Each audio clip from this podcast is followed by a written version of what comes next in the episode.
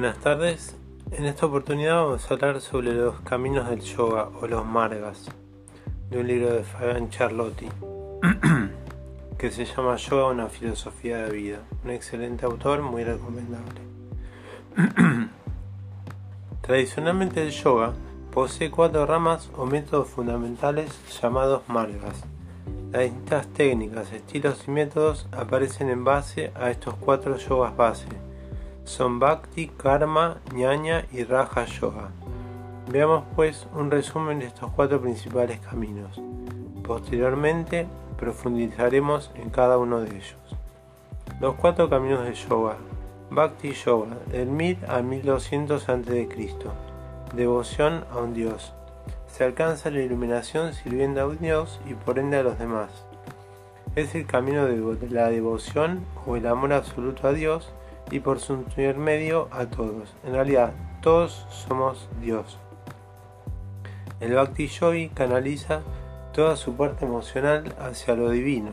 En su expresión externa, este es el yoga que tiene más expresión religiosa. De hecho, toda la religiosidad hindú es la expresión de la devoción y tal vez a su grado más conocido con los Hare Krishna divulgando con devoción la conciencia de Krishna. El devoto tiene una relación muy particular con la divinidad, recita su nombre o mantra, adora su imagen, etc. Todo pensamiento está dirigido a la, divinidad. El Bhakti Yoga es el camino del arte hindú. Es en el camino en el que el arte hindú se ha expresado más ampliamente, mediante la escultura, la pintura, la música y la literatura, haciendo que toda expresión artística esté dirigida a la glorificación de la divinidad. Pero el Bhakti Yoga tiene un sentido interno.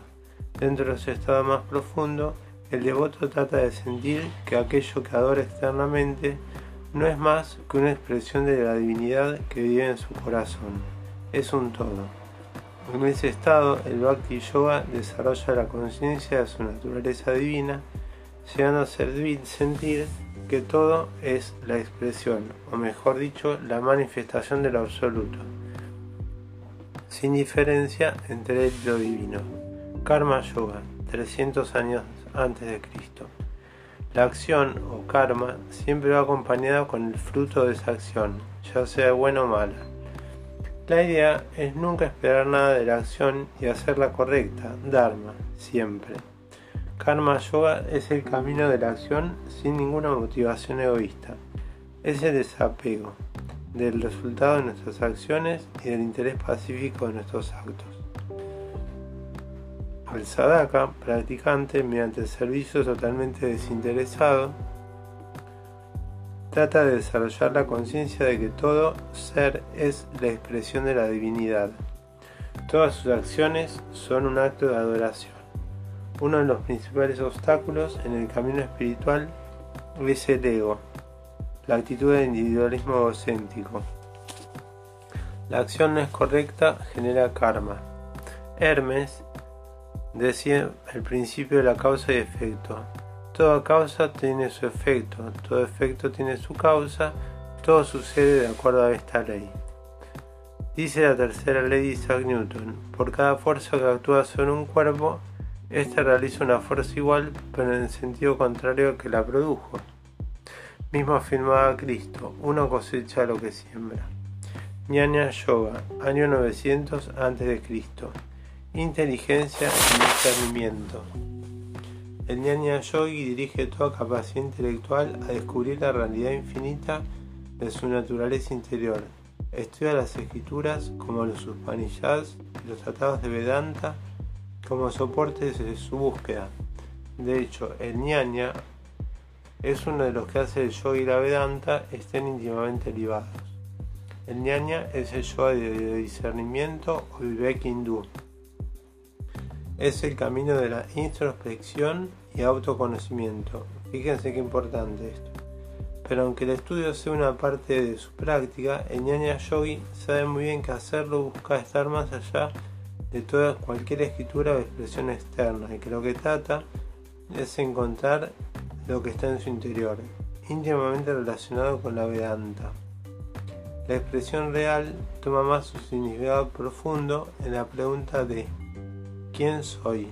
¿Quién está detrás de los pensamientos y la mente? Raja Yoga, mira antes de Cristo, a través de la meditación. El principal fundamento del Raja Yoga o del yoga en sí mismo se encuentra en los Yoga Sutras. Este escrito, como vimos, por el antiguo sabio Patanjali, que describe el yoga con el sutra antepuesto arriba.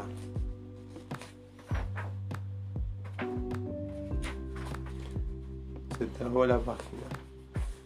Yogas o yoga, chita, brita, niroda, el yoga es la completa ausencia del movimiento de la mente. Raja significa real. Es la también llamada Astanga Yoga, bueno, es el estudio que yo hice. Yo estudié el estilo Astanga Yoga. ¿Qué significa? Ashta significa ocho y Anga miembro o parte de, por sus ocho miembros, los cuatro primeros en relación con el mundo exterior y los cuatro últimos con el mundo interior.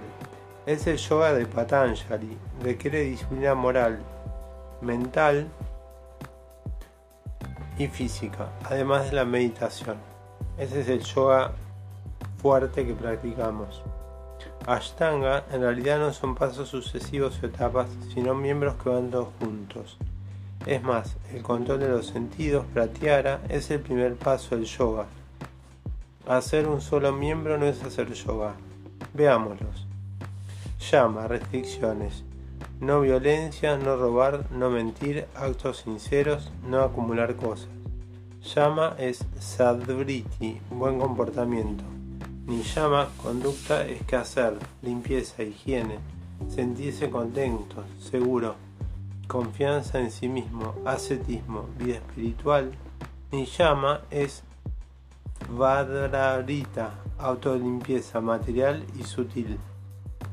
Asanas, son las posturas que sean placenteras y relajantes y estimuladoras a la vez. Posturas físicas con respiraciones orgánicas energéticas. ¿Qué quiere decir esto? Que las asanas no son solamente hacer una postura física, tienen una repercusión en la energía, que lo vamos a ver en otro momento a través de los chakras. Pranayama, control y estudio de la respiración y su directa relación con la mente. A través de los pranayamas, lo que logramos nosotros es aquietar la mente, hay pranayamas calentantes, pranayamas enfriantes. Bueno, eso lo vamos a ver en algún momento que vayamos a ver un podcast de pranayamas, que es la respiración. Pratyara, control de los sentidos, y no hacer poco ni mucho, ni mal uso de ellos. Purificar lo que entra es purificar lo que sale. Bueno, acá podemos hablar algo muy interesante, que es satsa, que es ayuno de noticias.